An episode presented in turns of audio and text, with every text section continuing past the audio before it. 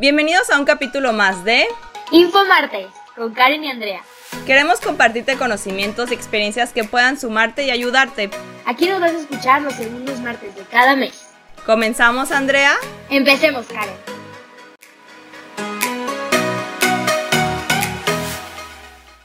Hola a todos, bienvenidos una vez más a nuestro programa Informartes. Esta ya es la cuarta edición para los que apenas nos conocen, bueno, Andrea y yo eh, cada segundo martes del mes hacemos un programa donde nos comunicamos con ustedes para platicarles temas sobre fitness, ahora como por ejemplo emprendimiento, cosas relacionadas con el estilo de vida saludable.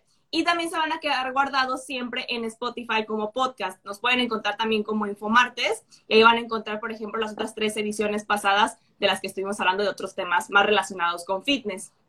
Este mes vamos a hablar sobre el emprendimiento porque es un tema que ya teníamos rato queriendo hablar, pero a veces ganaban más los otros temas, pero yo sé que hay muchas personas que me lo pidieron, entonces aquí ya tocó el tema. Todo lo que vamos a hablar es en base a nuestra experiencia y también vamos a hablar un poquito de lado, yo por ejemplo, de la publicidad y comunicación estratégica, que esa fue mi licenciatura que hice antes de estudiar para ser entrenadora, y Andrea también un poco del lado de la ingeniería industrial, que ahora sí que todo al final se conecta para formar una empresa, un negocio y algunas estrategias que les pueden ayudar para crecer. Y bueno, vamos a empezar hablando, cada quien va a contar un poquito brevemente su historia de cómo iniciamos lo del emprendimiento. Yo como entrenadora y Andrea con su manual de Tu Sano Equilibrio. Entonces, va a haber también una, una, parte de preguntas, pero al final, entonces, si tienen algunas preguntas, les pedimos favor esperar hasta que sea esa, esa hora porque, bueno, vamos a estar dando todos los temas, tanto como gestión de redes sociales, eh, cómo manejar una marca, algunas inversiones, cómo quitarnos el miedo para, ahora sí que hablar en público, o cómo también manejar eh, Facebook Ads, entre otros temas. Entonces, ahora sí que vamos a ir poco a poquito contestando sus dudas y algunas peticiones que pidieron en el perfil de Andrea cuando se hizo la, el anuncio de que iba a ser sobre emprendimiento. ¿Ok? Entonces, bueno, también vamos a tener un invitado en nuestro programa de hoy que va a hablar sobre plataformas web de tiendas en línea como Wix, Shopify.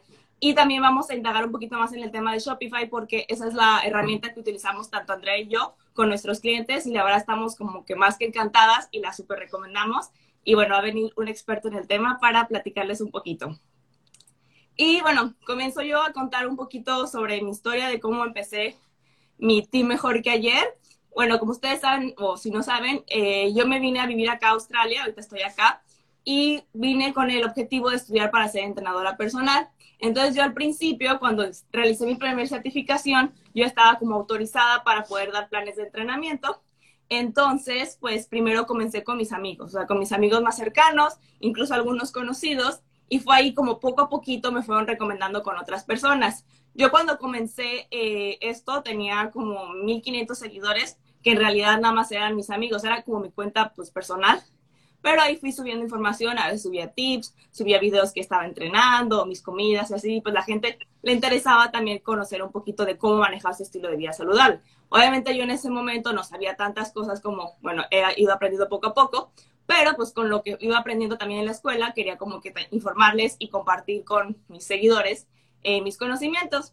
Y ya fue como que poco a poquito, mis amigos me fueron recomendando con los conocidos, conocidos con los conocidos, y pues así se fue haciendo como una bola de nieve que poco a poquito fue creciendo y fue también así como fue incrementando mi número de seguidores. Yo sé que muchas personas aquí también están eh, escuchando este, bueno, este programa por el hecho de cómo se maneja la gestión de redes sociales en Instagram. También vamos a tocar ese tema, no se preocupen.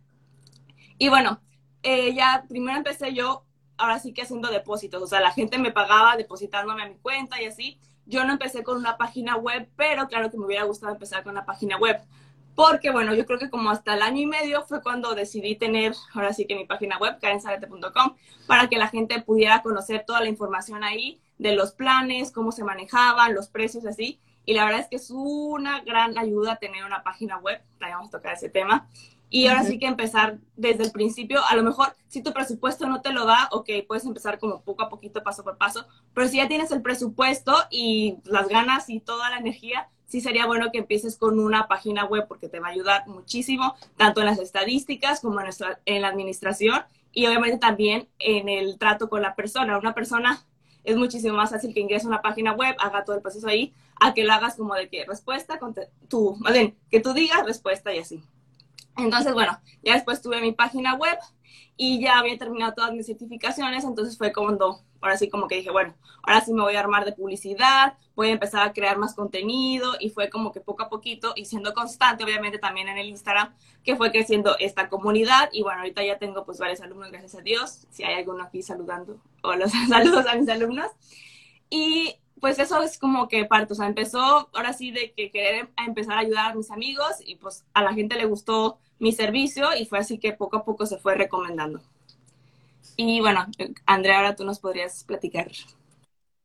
Sí, en mi caso fue un poquito distinto porque en realidad yo empecé la página de Tu Sano Equilibrio completamente por hobby. O sea, yo nunca pensé que en algún punto me iba a dedicar 100% mi historia está así como de que iba para un lado y hace un año con la pandemia fue así como, no, para el otro. Entonces, este, mi historia te la cuento por si tú tienes como ya un hobby que te gusta, el cual ya tienes como a lo mejor una actividad que dices, bueno, tengo mi trabajo, por ejemplo, yo era ingeniera, este, trabajaba como ingeniera full time, entonces yo estaba estudiando para ser, este, pues, nutricionista en el deporte, básicamente, subía información, Luego yo empecé siendo como muy estricta, digo, esta historia a lo mejor ya se la saben, con la dieta, entonces literal fui compartiendo con ustedes a lo largo del tiempo mi historia y este luego me di cuenta que podía literal como pues no sé, poner la dieta flexible y todo lo que había aprendido en un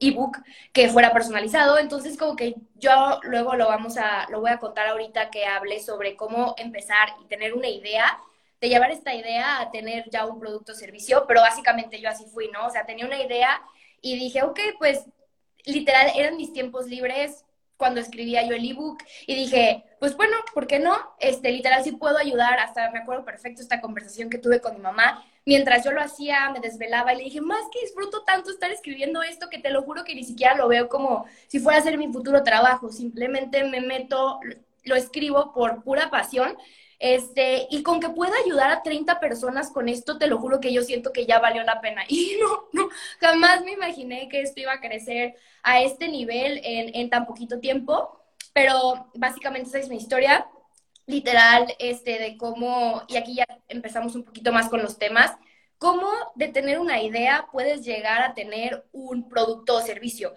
a lo mejor tú me ves ahorita ya con, con, ya las cosas muy armadas y hechas, pero sí, yo estuve en un punto en el que no tenía idea de, de, qué, de cómo plasmar esta idea y estas ganas como de hacer algo ya con mi Instagram, de monetizar un poquito más la información que ponía.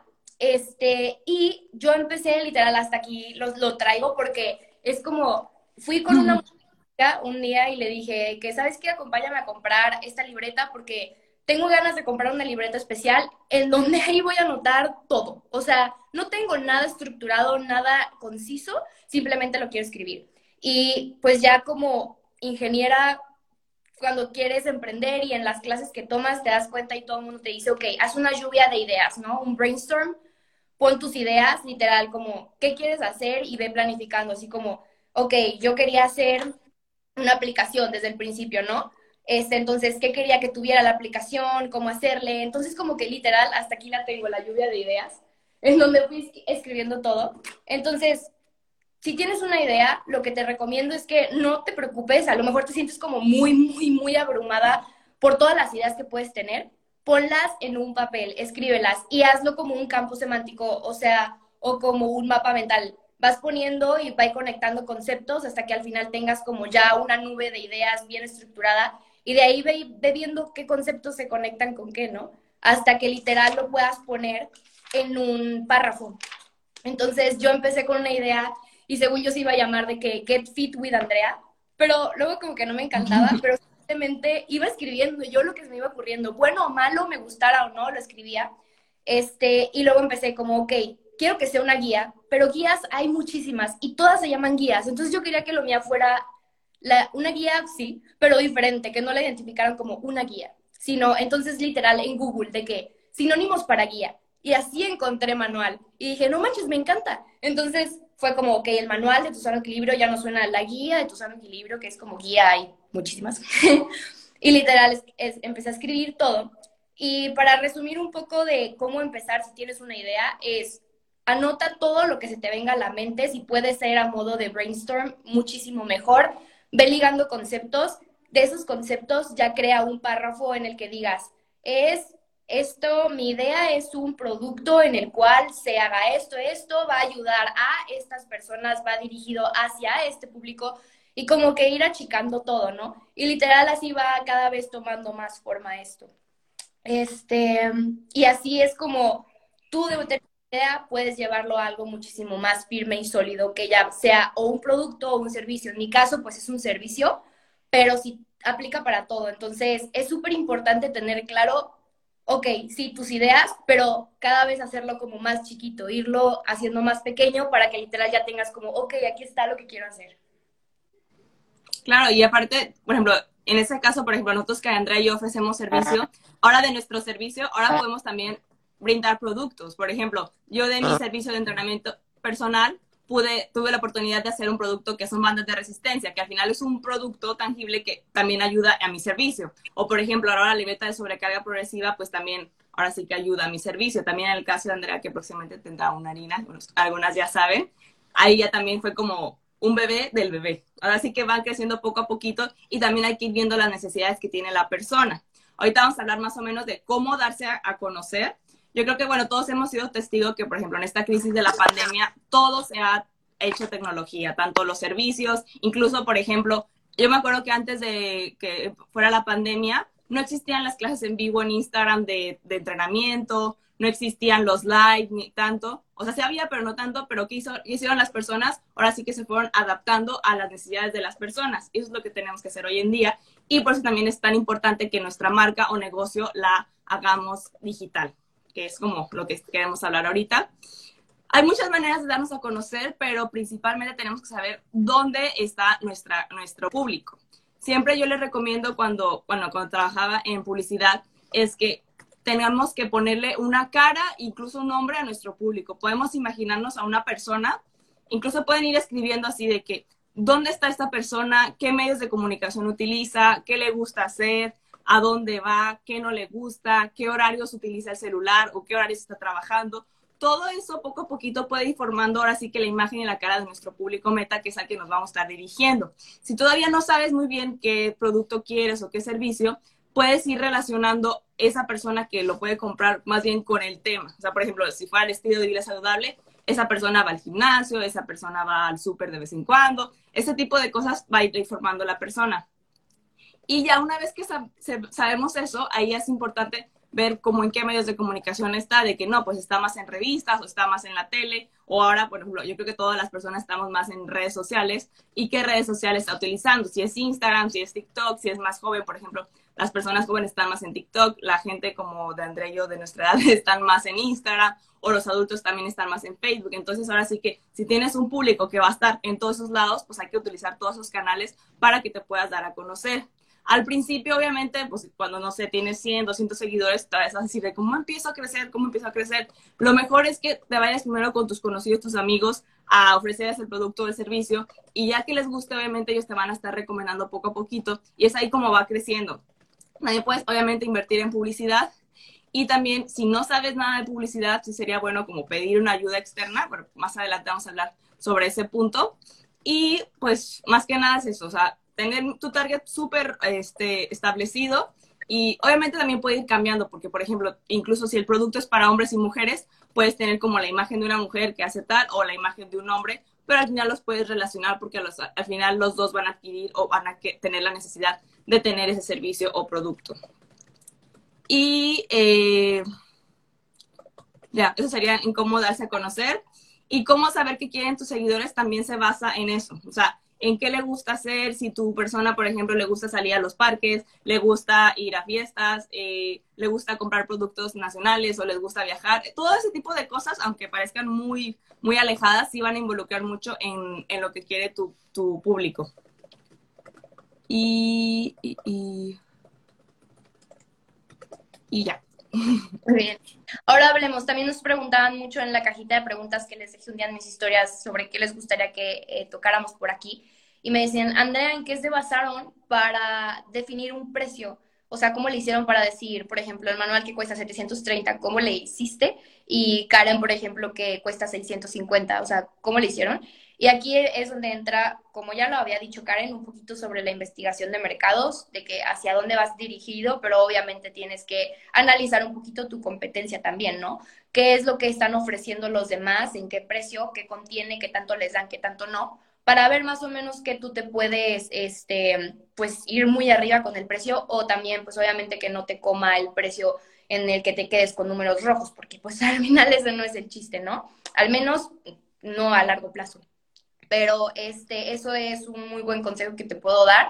Por ejemplo, yo hice mucho benchmarking antes de sacarlo, me inscribía a un montón de retos, a un montón de de entrenamientos, a un montón de aplicaciones que yo no iba a usar, pero las estaba usando como, ah, mira, pero ella ofrece esto, es una muy buena idea también para ofrecer yo.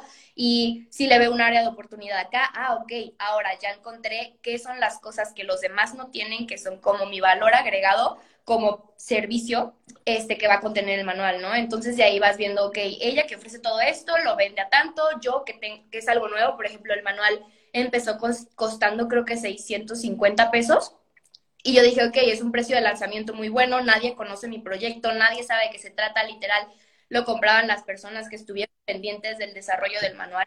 Pero obviamente conforme va avanzando el proyecto, pues te vas dando a conocer, se cotiza un poco mejor también tu proyecto, entonces puedes ir subiendo el precio. También Karen y yo creo que este live va mucho más enfocado a servicios, este, no, a lo mejor no tanto a productos, porque pues es básicamente lo que se enfoca nuestro negocio, pero obviamente ya en producto cambiaré un poquito, pues sí, obviamente ver todos tus costos y de ahí sacar para que mínimo tengas una, una utilidad.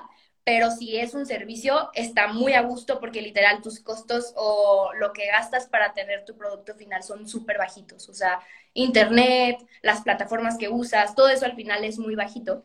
Este, pero entonces sí, mi recomendación aquí sería analiza tu competencia, ve qué ofrecen ellos ve qué ofrecen ellos que no, que, que tú, ve qué vas a ofrecer tú que ellos no ofrecen y ve viendo el valor que, el, que vas, va a tener tu servicio, ¿no? Entonces, al principio, como te digo, también puedes empezar con un precio más bajito del que te gustaría y así eventualmente hasta que ya llegues a un precio que tú digas, ok, esto. El punto al final, pues, es tener utilidad, ¿no? Exacto.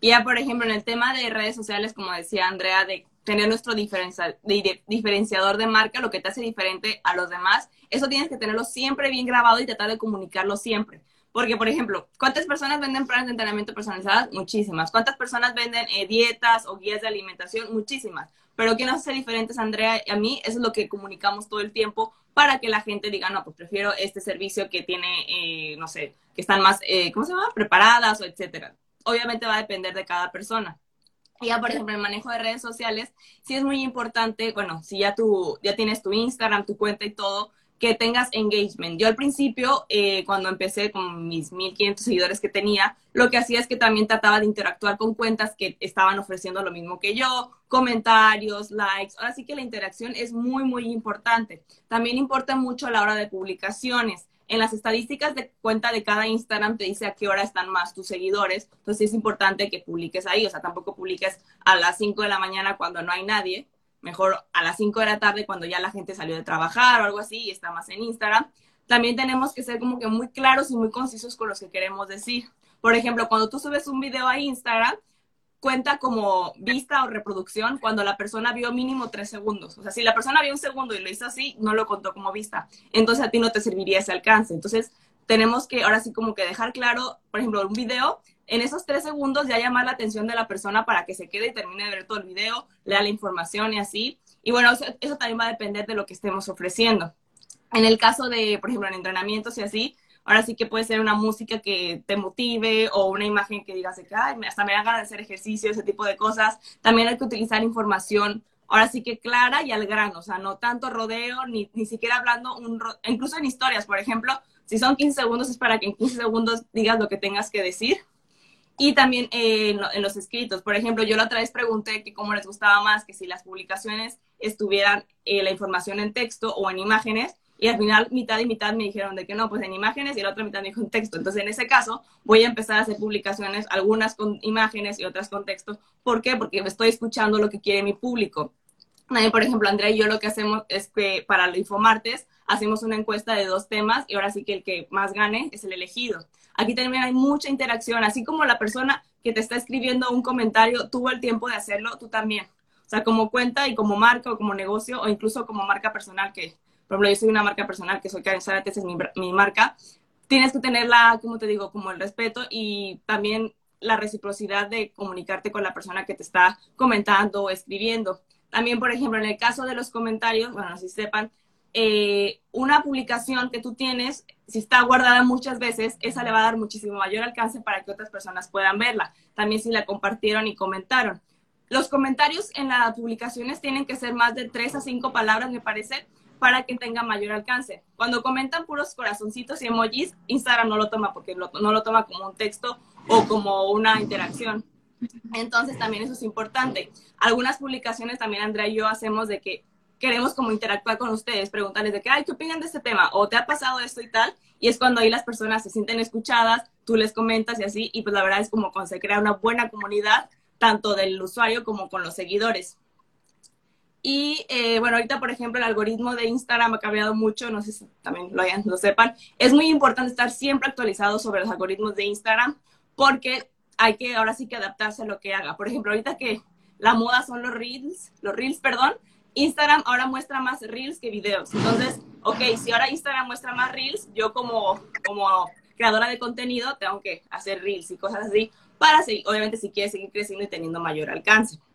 Entonces, sí es muy importante que en ese caso, por ejemplo, si no tiene nada de conocimientos de publicidad o mercadotecnia, a mí me gusta, por ejemplo, eh, leer blogs leer blogs de gente que se dedica a eso y están subiendo actualizaciones de que ahora los reels tal, o incluso en, finanzas, o sea, si no tienes conocimientos en finanzas, sí sería bueno como que te metas a indagar y este, poder aprender aunque sea un poquito para que, pues al final, uno como dueño o como CEO de tu empresa, tienes que saberle de todo. O sea, igual no tienes que hacerte cargo de todo, pero sí saber un poquito de todo para que puedas manejar y ahora sí que tú solito vayas creando las estrategias y no te chamaquen tampoco. Y bueno, ahora, por ejemplo, en lo de los Facebook Ads, Andrea les va a contar un poquito. Sí, igual antes de empezar sobre los Facebook Ads, antes de movernos de, de tema, sí me gustaría decir que literal, en Instagram, cuando tú ya cambias de tu cuenta de empresas, todo, todo te salen números. O sea, puedes ver números de absolutamente todo. Y todo es información que te sirve muchísimo. Yo la verdad hasta hace poquito tengo un poquito de más libre como para dedicarle a crear contenido. Digo, poquito tiempo la semana pasada para acá, que tengo un poquito de más tiempo, pero por ejemplo, yo ya me puse de mis últimos posts, puse que, ok, esta foto trata sobre este tema, tiene tantos likes, tantos comentarios, lo guardaron tantas veces. Y no sé, iba notando como características. Y literal, así fue que me di cuenta que muchas veces las personas guardan más las publicaciones que este, tiene la información literal que le puedes dar swipe a que si yo se las dejo toda para abajo. Entonces, para mí es muy valioso que ustedes estén guardando mis posts porque eso me da más alcance, ¿no? Entonces, ¿qué me dice esta información? Que yo no tengo que poner toda la información abajo en el caption, que es mucho mejor y la gente lo guarda mucho más si yo lo pongo en el swipe. ¿Y cómo me di cuenta de esto? Literal, nada más haciendo un análisis de los números. Este, sobre las diferentes publicaciones. Entonces, literal, cualquier número que te dé Instagram, te va a servir para darte algo de información. También, por ejemplo, puedes saber la hora a la que subiste el texto, el texto, la foto, puedes subir, saber todo y ver más o menos cuánto alcance tuviste para también tú saber, ah, ok, a esta hora me conviene a lo mejor subir un poquito más esto, o mira, me comentaron mucho en esta publicación que hablaba sobre esto, sobre el otro, entonces igual y tú ya después de un determinado tiempo puedes volver a hablar sobre lo mismo para que la gente vuelva a interactuar con tu contenido, ¿no? Entonces, literal, cada numerito que te dé Instagram es una información súper valiosa para saber qué decisiones tomar en un futuro. Este, y ahora sí, un poquito más sobre los Facebook Ads. Esto está cañón, no tienen idea. Literal, yo pensaba que era, eh, me meto a YouTube, Facebook Ads, un video y eso ya, o sea, soy máster en esto, ¿no? Porque si tienen que saber, al menos, yo estoy segura que a Karen también le pasó, no sabíamos, no teníamos idea de cómo hacer todo esto. O sea, literal, eh, las ganas o el interés tiene pies, así que si no hacer algo es YouTube o es, o es profesor de mi universidad, eh, ¿cómo hiciste esto? Literal es investigar. Todo lo que sabemos, Karen y yo ahora, literal, no fue así como que toma un paquete que te va a decir cómo hacer tu negocio. No, literal es de que no sé cómo hacer algo, investigo. Entonces, eso sí es súper importante, que tengas como esa iniciativa de estar, ok, no sé esto, lo investigo, no sé el otro, lo pregunto, ¿sabes? Y hay gente que admiras, gente que ya sabe mucho más, también estarle preguntando, literal, yo sé que Karen hace mucho esto, le escribe a gente famosa de que, oye, ¿cómo hiciste esto? ¿Cómo hiciste el otro? Y a veces te contestan, a veces no, pero lo importante... el interés de hacer las cosas, ¿no? Y sobre Facebook Ads me refiero, ads, me refiero que, o sea, neta, yo no sabía que esto era todo un tema, neta, hay gente que hace maestrías en, esto, entonces es como, ok, no sé, hay que ponerle un poquito más de atención. Este, y no está tan, no, en realidad no está tan complicado hacerlo mm, de la manera como, o sea, no voy a decir incorrecta, oh, pero hay que sacar el mayor provecho si tienes que investigar un montón. Andrea, Andrea, te estás cortando. No. ¿Ya me escuchas? Sí, ya, pero los últimos 20 segundos no. No sé ah. si fue a mí o a todos. ¿Alguien nos puede decir si se les cortó? Yo diario con mi wifi. no, creo que a nadie comenta. Sigue entonces. Pues seguiré. este, el punto es que si quieres hacer bien lo de ads, igual si necesitas estudiar demasiado, meterte a investigar qué haces, qué le mueves, por lo pronto, yo hago la solución fácil, que es meterme a Facebook Ads, literal, ver un muy buen post que yo tuve, que tuvo como mucho alcance, y ese, este, meterle publicidad. Ahora, también Instagram es súper, súper, este, picky con la... Egoísta. Pues yo diría picky, y, y se me hace bien. Hay veces que, por ejemplo, yo quiero compartir una foto mía en la que salgo en bikini y no me deja. Es como, pero eso me va a dar más seguidores, estoy segura, porque salgo en bikini, pero yo sé que también no es como lo mejor que de la nada estés scrolleando y te salga una mujer en bikini, ¿verdad? Entonces, Instagram cuida muchísimo eso, entonces no es como que puedas ponerle publicidad a cualquier, este, cualquier post, entonces pues si tienes que ir viendo como, ok, este está decente, bueno, lo, lo, va a admitir este Instagram y tiene buen contenido y, y va a generar como, pues que la gente venga a tu perfil y ese es el que yo le meto publicidad. Este, pero sí, definitivamente es todo un tema, un tema de muchísima investigación y estudio, que si te quieres meter en internet hay muchísimos, hay muchísimos cursos, entonces es un tema bastante extenso, pero lo puedes hacer súper fácil, literal, de tu cuenta, le pones publicidad a un post y ahí vas escogiendo, literal, le puedes poner desde 10, no sé cuánto es el límite, pero ponle 50 pesos y te lleva a como a 2.000, 3.000 personas, o sea, está muy cañón. Y yo ya, este, ahora que ya estoy un poquito más como establecida, sí le dedico cierto porcentaje de mi utilidad a publicidad en Instagram y he visto muy buenos resultados, al menos sí. perder seguidores en Instagram de que la gente te deja de seguir y al menos con esto ya contrarresto, contrarresto eh, de crecer. Sigo creciendo poquito, pero sigo creciendo. Sí. Y bueno, también nos hicieron una pregunta que cómo nos dábamos cuenta que ya quiero dedicarme ahora sí que el 100% de mi tiempo y energía a mi emprendimiento. Por ejemplo, Andrea cuando comenzó lo del manual estaba trabajando todavía en una empresa, estaba como que medio y medio. Yo cuando también empecé mis planes todavía estaba trabajando aquí eh, de housekeeping. Entonces, yo cuando me di cuenta que dije, tengo que dar el 100% de mi tiempo, fue cuando obviamente estaba disfrutando muchísimo más, estaba haciendo los planes de entrenamiento, estaba teniendo buena respuesta, mis personas que estaba entrenando estaban teniendo buenos resultados y además también ya como que no me alcanzaba el tiempo. Y dije, no, o sea, necesito más tiempo y igual al principio era como un riesgo dejarme otro trabajo que pues ya era como un sueldo fijo y tener este que todavía no era un sueldo tan constante o tan alto. Pero dije, bueno, el que no arriesga no gana. Entonces yo sé que si le echo todas las ganas y todo mi empeño a este nuevo, pues este nuevo proyecto, igual ahorita no me va a dar los, el dinero, pero después sí. Entonces fue lo que pasó. Dije, bueno, ya lo dejo todo, quiero dedicarme al 100% y eso fue de hecho, cuando tenía, yo creo que tenía como 8 mil seguidores, cuando dije, ya, quiero hacerlo eh, todo yo, y dejé el otro trabajo, y pues ahora sí que fue de que me ponía yo solita horarios, de que en la mañana quiero hacer investigación, o en la tarde quiero hacer las publicaciones, quiero contestar los mensajes y así. Es como también cómo te vayas organizando tú con los tiempos y también dándole prioridad a lo que tu negocio necesita en ese momento. Yo en ese momento necesitaba como crecer mi Instagram, dar a conocer más y así, entonces mi prioridad era eso, crear estrategias de publicidad para darme a conocer. Ahorita ya no es tanto eso, sino más bien, ahorita es como gestionar mi negocio, ver qué otros productos puedo lanzar y así, pero obviamente se va a ir acomodando poco a poquito de acuerdo a lo que tú necesites. Y... Y en mi caso, por ejemplo, yo dije, ok, ya me voy a dedicar full a esto. Para mí no fue tanto una moneda, así como de que, ay, si me dedico a esto, a ver qué tal me va, porque yo literal lo hacía a la par mientras este, estaba trabajando en, otra empresa con otros planes de vida completamente. Estaba buscando irme a Alemania, pero en lo que yo había estudiado, pero luego llegó la pandemia, entonces ya lo único que me quedó hacer fue pues mi hobby, pero estaba bien porque estaba con mi familia, entonces yo seguí trabajando en mi hobby y así fue cuando creció esto y me di cuenta que no manches, o sea, mi miedo era que no me iba a poder como, o sea, que mi trabajo iba a estar mucho más estable al ser yo ingeniera que como freelancer en, en esta industria fit, ¿no? Y wow, o sea, me di cuenta que no, que realmente cuando haces lo que te apasiona, cuando haces lo que te gusta y lo das todo y te levantas y te duermes súper tarde, te levantas súper temprano, sale, eventualmente salen las cosas y es mucho mejor.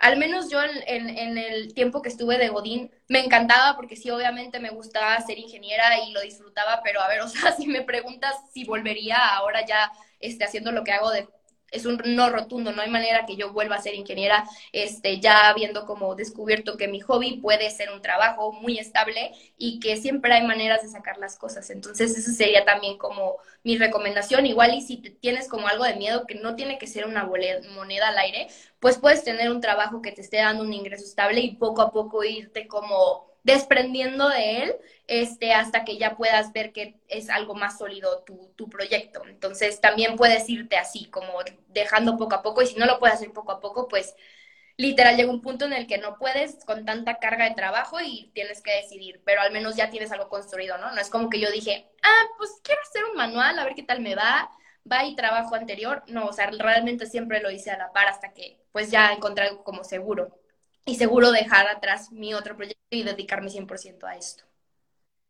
Y hablando un poquito sobre la inseguridad, definitivamente es algo muy complicado porque siempre va a estar ahí como el, ¿qué dirán, no? O sea, ¿qué van a pensar de mí si ahí esta ya se cree blogger, esta ya se cree influencer, ¿no? O sea, hablando ya sobre tener un trabajo por aquí en Instagram o en una red social, siempre es exponer tu vida. O sea, por ejemplo, yo cuando me operé el busto, me dice el doctor, pero ¿por qué no tienes que poner en Instagram? Y yo, es que usted no entiende, mi vida es un poquito o sea, no hay manera, ¿sabes? Entonces como que, pues sí se vuelve un poquito más complicado sobre qué tanto compartes de tu vida privada y qué tanto te importa lo que te digan, pero al menos lo que a mí me ha funcionado muchísimo es como meterme en una burbuja y decir, Andrea soy yo, yo voy a ser yo siempre, le guste quien le guste, si no le caigo bien a alguien o no le parece como mi personalidad, pues es súper ajeno a mí y yo hago mi trabajo y yo ayudo a las personas, las informo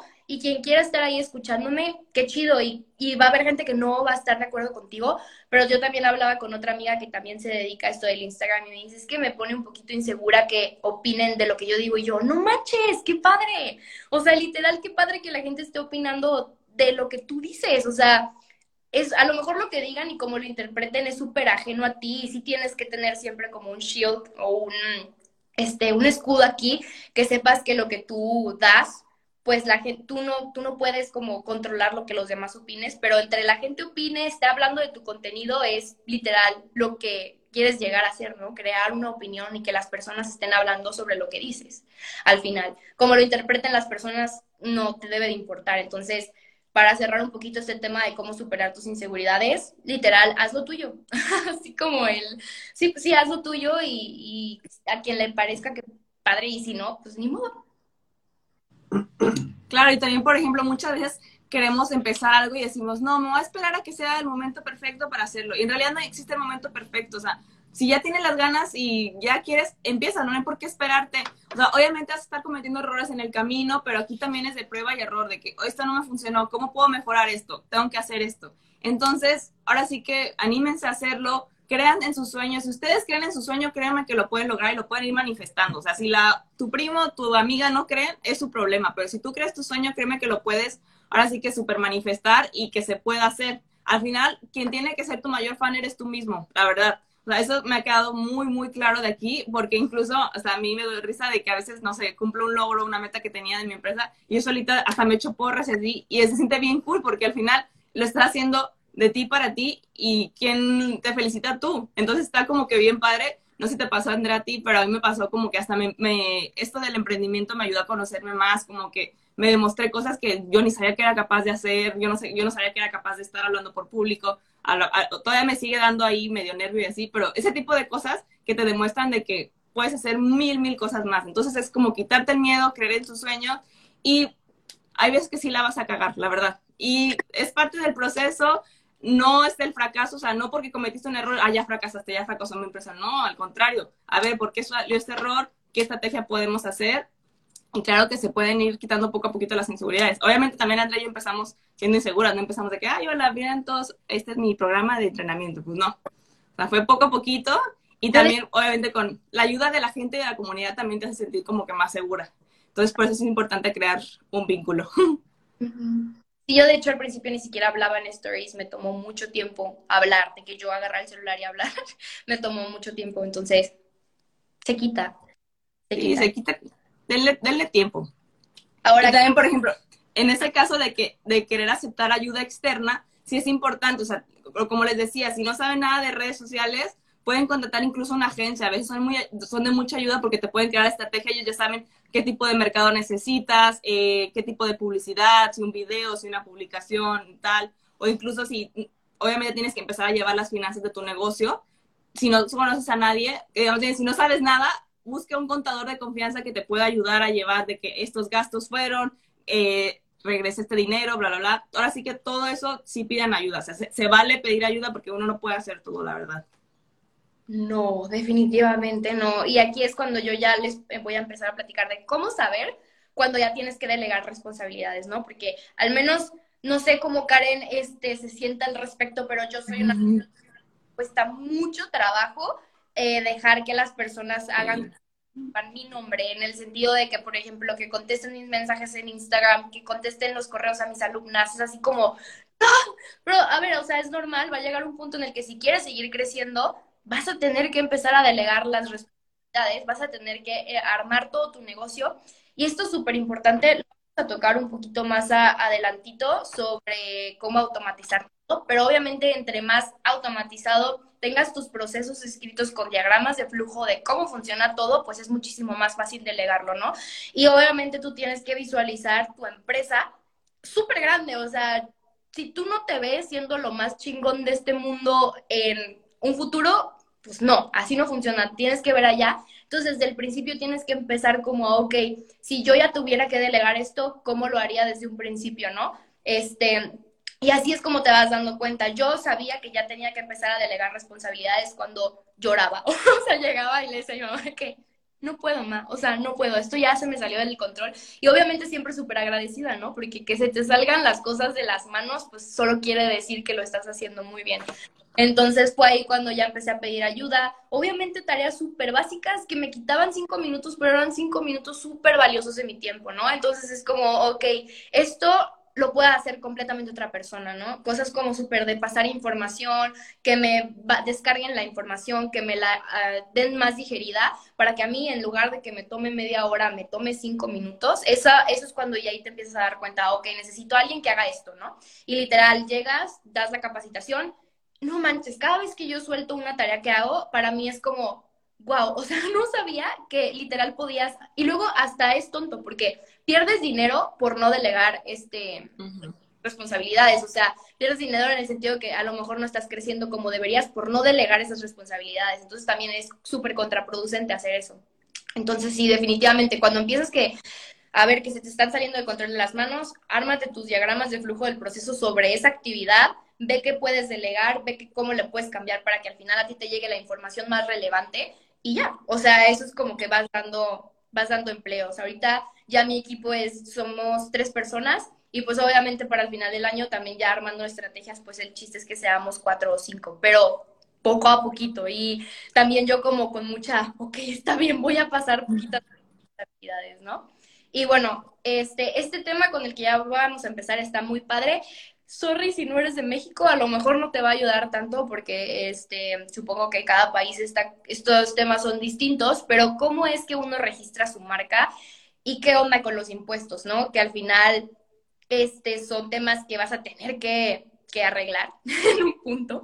Y, por ejemplo, yo al principio empecé registrando mi marca cuando también, también te empiezas a rodear de personas que como que tienen ganas de emprender y te pasan sus tips, ¿no? En este caso, una de mis mejores amigas estaba registrando su marca de joyería y me dice, Andrea, deberías de registrar tu marca. Y le dije, ¿de verdad? Me dice, no, pues es que, este, no sé, me da flojera o de que siento que es algo como súper grande. Me dice, no, no, está bien fácil. Y me empezó a pasar sus tips. Y, por ejemplo, si quieres registrar una marca y eres de México, literal, tú puedes meterte al INPI, este, descargar toda la información que necesitas y cuesta aproximadamente 2.900. Siempre, obviamente, está la opción de pagarle un despacho legal. Eh, de todo y te haga todo y te cobran como aproximadamente 5 mil pesos. Pero si estás en ceros, no tienes nada y lo único que quieres es registrar tu marca, literal, el procedimiento, al menos cuando yo lo hice el año pasado, costaba 2.900 pesos. Y en la página del INPI puedes encontrar literal toda la información que necesitas. Y este, pues así es como empiezas a registrar tu marca. Ahora, un consejo sobre los impuestos hay una, este, un programa del gobierno que se llama RIF, que es este régimen de incorporación fiscal, por si lo quieren anotar, porque la verdad está muy padre, se me hace increíble, yo jamás pensé que de verdad en mi país pudiera existir algo como esto, pero en este régimen el país te dice, ok, en lugar de que tengas un negocio informal de por vida, te incorporo al régimen este poquito a poquito. Entonces, la idea del gobierno con este proyecto o programa es que tú poco a poco vayas pagando tus impuestos. Entonces, por ejemplo, cuando tú te registras, obviamente necesitas, por ejemplo, yo estoy registrada como persona física, vas, sacas tu firma y te metes, obviamente yo todo esto que te estoy contando me asesoré con un contador, el cual me fue llevando paso, o sea, de la mano paso a paso, también no busco que con este live ya te puedes dar de alta en el RIF, ¿verdad? Pero simplemente que, sepas que existe, porque al menos yo no tenía idea que existía. Y en este régimen, este, literal, vas pagando, por ejemplo, todo el primer año no pagas impuestos, el segundo año pagas el 10% de los impuestos que deberías pagar, el tercer año el, el 20%, así hasta que eventualmente llegues a pagar el 100% de impuestos. Pero al menos para los primeros, obviamente tú conforme vas creciendo, este, te vas dando cuenta que vas a necesitar otras estrategias fiscales y pues ya entra. Pero al menos para tus primeros tres años, cuatro años es súper buena idea que te registres en el RIF porque pues nada más estás pagando un porcentaje muy pequeño de los, de los impuestos que tienes que pagar. Y este es en el régimen en el que yo estoy inscrita y está muy padre porque, ok, ya no tengo miedo de entrar al SAT, darme de alta, registrar mis ingresos, tal, tal, tal. Entonces te vas como acostumbrando a hacer ese tipo de cosas y se me hace una muy, o sea, muy buen, muy buen régimen al menos. Y bueno, ahora después del tema empresarial, ¿cómo lidiar con la competencia? Porque bueno, la competencia va a existir y también la competencia te puede copiar o la competencia puede ganarte clientes, etcétera, y eso es inevitable, es algo que va a pasar. A mí al principio me pasó que incluso cuentas con más seguidores que, que yo tenía me copiaban rutinas o cosas así. Al principio yo me enojaba muchísimo decía que por qué, la, la, la. Pero al final, cuando alguien te empieza a copiar, es porque estás haciendo las cosas bien. Y esto es súper, súper cierto. O sea, deberías sentir casi, casi con orgullo de que, ay, mira, me andan copiando porque saben que lo estoy haciendo bien. Hay una frase que me gusta mucho que es, las ideas se copian, pero el talento jamás. Y eso es súper verdad. Entonces, yo al principio sí gastaba mucha energía en, en corajes, en de que, ay, ¿por qué lo estás haciendo igual que yo? La, la, la. Pero ahorita la verdad es como ya, o sea, no, no, tengo ni por qué gastar mi energía. Obviamente ese, tipo de cosas van a pasar y a todos les puede pasar, incluso Andrea con manuales y así. Entonces, pues ahora sí que hay que estar súper enfocados en tu talento, en tu diferenciador, en lo que te hace diferente a los demás y siempre, siempre sentado. Ahora sí que obviamente hay que observar a la competencia, qué es lo que está haciendo, qué nuevas cosas saca, etcétera. Pero tú enfocado en tu marca. Cuando estás bien, bien enfocado, ya lo demás no importa, que te copien todos, que le pongan el mismo logo casi, casi. Ya después eso pasa a segundo plano. Aquí es muy importante que estén bien enfocados. Y por otro lado, en el tema de las inversiones, vamos a dar como un poquito de consejos de lo que nosotros hemos hecho en base a nuestra experiencia. Y un consejo que les puedo dar es que, bueno, ya van a empezar a ganar dinero con sus productos, servicios, lo que sea. No se lo gasten, no se lo gasten y váyanse de vacaciones una semana porque no. Nunca se gasten algo que no tengan el doble de dinero. O sea, por ejemplo, si se quieren comprar un carro y cuesta 100 mil pesos y no tienes 200 mil pesos, no te lo compres, porque al final no sabes si tu negocio va a ir bajando o algo así, siempre tienes que tener como que un respaldo. Y una, una, buena forma de invertir es que inviertas en tu propio negocio. Ok, incluso invertir también podría ser en aceptar la ayuda externa de alguien, en delegar responsabilidad. Esa es una buena forma de invertir porque tú llevas a tener más tiempo para hacer otras actividades o para crear otro nuevo producto o lo que sea. Entonces es muy importante. Yo, por ejemplo, a mí me gusta invertir en mis mismos productos. Entonces, porque mis productos me van a poder dar este, más ingresos y esos productos pueden tener otros productos y así. Entonces es una buena manera de invertir. No se lo gasten aprovechenlo para invertir en... Imagínense que su negocio es como si fuera su hijo. O sea, le tienen que invertir en comida para que siga creciendo, si no, no va a crecer y se va a quedar ahí, para que crezca sano y fuerte. Muy bien. Nos vamos al tema de las plataformas para que Camila... Sí. Aquí viene mi invitado, ah, que nos va a hablar sobre... Invitado. Ahorita ya vamos a hablar más que nada de las plataformas donde pueden tener sus tiendas en línea para aquellos que quieran pues, emprender con algún producto o servicio. A ver. Aquí está Camilo. Hola, Camilo. Hola, Andrea, ¿qué tal? Hola. bueno, a ver. Para hacerlo rápido, porque no queda tanto tiempo, voy a tratar de hacerlo lento en mi hablar, ya que como chileno a veces no se me entiende tanto lo que quiero decir. Eh, bueno, lo principal o las plataformas más usadas o que mejor sirven para este caso serían Shopify, Wix, Squarespace y también podríamos incluir a WordPress, que seguramente han escuchado por lo menos alguna de las cuatro. Para lo que hacen, bueno, Karen y Andrea, y para cualquier servicio de vender algo o productos, Shopify sería la mejor, porque digamos que la plataforma en sí es muy fácil, muy, muy amigable y muy intuitiva también. Entonces, una vez que ustedes ya están dentro, es muy fácil eh, hacer órdenes de pedidos, clientes, sacar estadísticas. Y las estadísticas son increíbles de Shopify, desde las ventas del día, desde si te compran del teléfono, de tu computador, de China, de Japón, cuánta gente, el porcentaje a qué horas compran, si ingresan a tu página a través de Instagram o más de Facebook. Son muchas, muchas las estadísticas. Entonces, por eso es que también ellas decían que era recomendable empezar tu negocio con la página. Así puedes ver como un, un general de las estadísticas desde el comienzo. Con Karen nos pasó que estuvimos sin, o sea, ya estuvo sin página primero. Luego tuvimos una página en Wix y luego nos fuimos a Shopify. Entonces, todo eso que pasó atrás, no tenemos muchas estadísticas muy claras de lo que pasó. Entonces es como un, segundo capítulo, el de Shopify en adelante. Las grandes diferencias serían que, bueno, Shopify es más como para e-commerce, que significa vender, sea un servicio, sea un producto digital, un producto físico. Eh, Wix es un poco más como para, por ejemplo, si soy fotógrafo, soy un artista, porque armar una página en Wix es más como de arrastrar, así como de que estás dibujando. Entonces puede quedar una página muy linda. En Shopify es un poquito más cuadrado eso. Y después páginas como, bueno, Squarespace y WordPress son más como de blogs, más para un blogger que sube mucha información todo el tiempo. Todas estas también incluyen poder vender productos. todas las páginas hoy día lo tienen. Pero la más recomendada si tu, tu enfoque es vender sería Shopify, definitivamente. Yo creo que las niñas estarían de acuerdo. Entonces, con eso respondo al cuál conviene más. No es que una convenga más o no, son diferentes objetivos, pero obviamente para vender, Shopify es lejos la mejor. Ahora, ¿cuánto cuesta tener una de estas páginas? Hacer la página no cuesta nada. Ahora todos tienen un pago mensual, por lo menos de entre 18 y, qué sé yo, 35 dólares. Por ejemplo, Shopify cuesta 30 dólares americanos al mes, el básico, y con ese puedes hacer mucho. El, no sé, creo que Wix está como en 18, 20 y después Squarespace como en 35, 40. Entonces están todos parecidos. Y claro, como decían también, si es que tienes el presupuesto de poder pagar 30 dólares al mes, es mejor empezarlo ya, por tus estadísticas y tu orden. Y si no, bueno, es algo que puedes hacer luego. Pero los precios van rondan eso, no, no es estratosféricamente muy caro como algunas personas creen que es. Después, eh, la importancia de PayPal. PayPal hoy día es probablemente la herramienta para poder pagar que más se utiliza en el mundo y la que siempre recomendamos a la gente tener.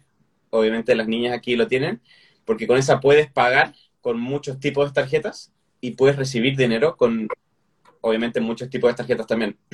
Entonces, por eso PayPal es siempre una buena opción tener. Generalmente Shopify viene incluido el PayPal ya. O sea, tú tienes que conectar tu cuenta de PayPal a Shopify de inmediato para empezarla. Y que es una buena opción. Em, ahora PayPal o Stripe otros proveedores externos te cobran una comisión. Obviamente así es como ganan ellos, como un banco. Entonces, si tú tienes un servicio que cuesta mil, cuando alguien te pague mil por PayPal, te va a quitar un pequeño porcentaje, que generalmente es muy, muy chico. Así que hay personas que no les gusta eso, dicen, no, no, prefiero que me transfieran directo, pero al final, cuando uno tiene muchos pedidos, muchas órdenes, es mejor. Es mejor tener, entregarles opción a tus clientes de poder pagarte con todas las tarjetas posibles y, y bueno, como digo, las comisiones muy bajas. Stripe, que otro proveedor externo, que solo para tarjetas incluye Apple Pay, también tiene una comisión muy parecida. Entonces, ninguno tampoco te cobra muy, muy, muy caro. Así que también es una buena opción. No, no escatimen en eso de pensar como, ay, no, porque me quitan una pequeña comisión, mejor que no. Sí, es, muy bueno tenerlo. Por la opción que le entregas a tus clientes en fondo. Y después, bueno, eh, dominios y correos profesionales y eso. Otra cosa que es muy barata, que otra gente cree que es caro y que no es caro, es comprar tu propio dominio hacer mi www.karensaleto.com en este caso, o Tu Sano Equilibrio, o camilo.com, qué sé yo. Eh, generalmente los precios van en, no sé, hagamos un ejemplo de 20 dólares, 30 dólares al año. Entonces algo muy, muy barato. Si es una página, un nombre muy exclusivo, puede que sea un poco más caro, pero generalmente es muy, muy barato. Y yo recomiendo comprar esto en una página que se llama GoDaddy, sería G-O-D-A-D-D-Y, ¿Por qué? Porque si tú te haces una, te registras en Shopify, tú puedes comprar un dominio a través de Shopify. El problema es cuando tú quieras migrar de Shopify a Wix, por ejemplo, es un poco complicado sacar el dominio de Shopify para, digamos que, colocarlo en Wix. En cambio, GoDaddy, como es una página aparte, tú compras el dominio con ellos y tú lo conectas y desconectas cuantas veces quieras. Y entonces, eso es más fácil, es más barato y ellos también te ofrecen la posibilidad del correo profesional de a ese dominio agregarle karensalet.com, agregarle tu hola arroba karensalet.com y así. Y es muy fácil de manejar, así que recomiendo eso. Y bueno, eso. Eso más que nada es como en general de las plataformas. Eh, tengo, ahí creo que lo podremos compartir, tengo una página en la que ayudo a gente a sus dudas y consultas o a registrarse. Así que si alguno tiene preguntas, me pueden contactar por ahí. Sí, los subo mis historias. Eso. Gracias, gracias, por la invitación. Y bueno, ya ahora pasamos a lo de la automatización. Andrea nos va a dar clases de automatización. No, no, no es tan complicado en realidad. Simplemente tienes que pensar literal que lo que tú haces lo va a tener que hacer alguien más, o sea, sea lo que sea. Y esto solamente lo logras como eh, estructurando un poquito sobre, por ejemplo, pensando, ok, eh, en el manual, yo así lo empecé y literal tenía un diagrama de flujo del proceso de absolutamente todo. Desde el diagrama de flujo de proceso de la compra, por ejemplo, yo sabía que el persona se iba a meter a la página de internet, de ahí le iba a dar clic aquí, le iba a dar clic acá y iba a pagarlo, ¿no? Entonces, como que literal ese proceso lo tenía que poner yo en un diagrama, ¿no? Y también eso me ayudó, por ejemplo, ok, este, necesito hacer el manual en esta estructura que tenga esto para que pueda irse como conectando así y todo eso lo logras con diagramas de flujo del proceso. La, realmente hacer diagramas es literal lo mejor que puedes hacer porque así te puedes ir dando cuenta sobre qué haces doble, qué vas a poner a tu cliente a hacer doble, este, qué información ya no necesitas, qué información puedes descargar, dónde está la información. Entonces, literal, puedes ir como, ok, esta información la descargo de acá y cuando la descargo le hago esto. Entonces, literal, como que te vayas tú teniendo todo un proceso de todos tus procesos. es lo mejor que puedes hacer porque también te puedes dar cuenta de dónde queda toda la información. Cuando estés dando una asesoría, es mucho más fácil llegar con alguien y decir, mira, esto es lo que se hace, ese es el proceso que, que se sigue y ya pues tú tienes como todo un registro de procesos. Ahora, todo, absolutamente todo lo que puedas automatizar desde el principio lo tienes que hacer.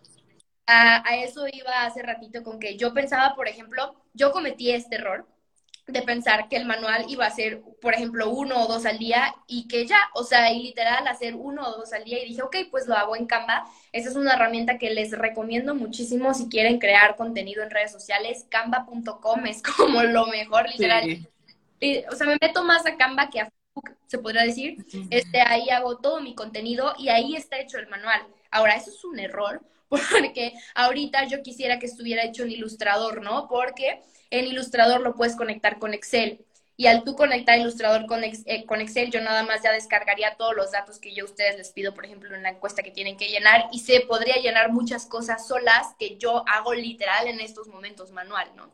Pero yo creía que iba a hacer poquitos manuales y no creí que iba a tener que hacer mucho lo hice en Canva y ese fue un error. Entonces, si les puedo dar un consejo es que automaticen todo desde el principio, aunque les tome a ustedes no sé, que digan, como van a ser poquitos, pues por acá, no, literal piensen que van a hacer mucho de todo, entonces, este, sí háganlo lo más automático.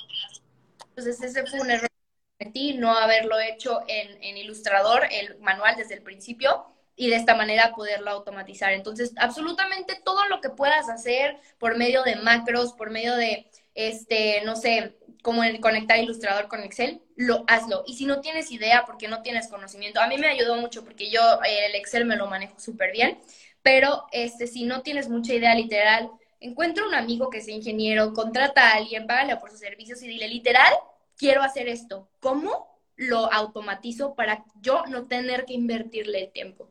Y ya, entonces, pues eso sería como mi recomendación. Todo lo que puedas automatizar, automatizarlo, pero desde el principio.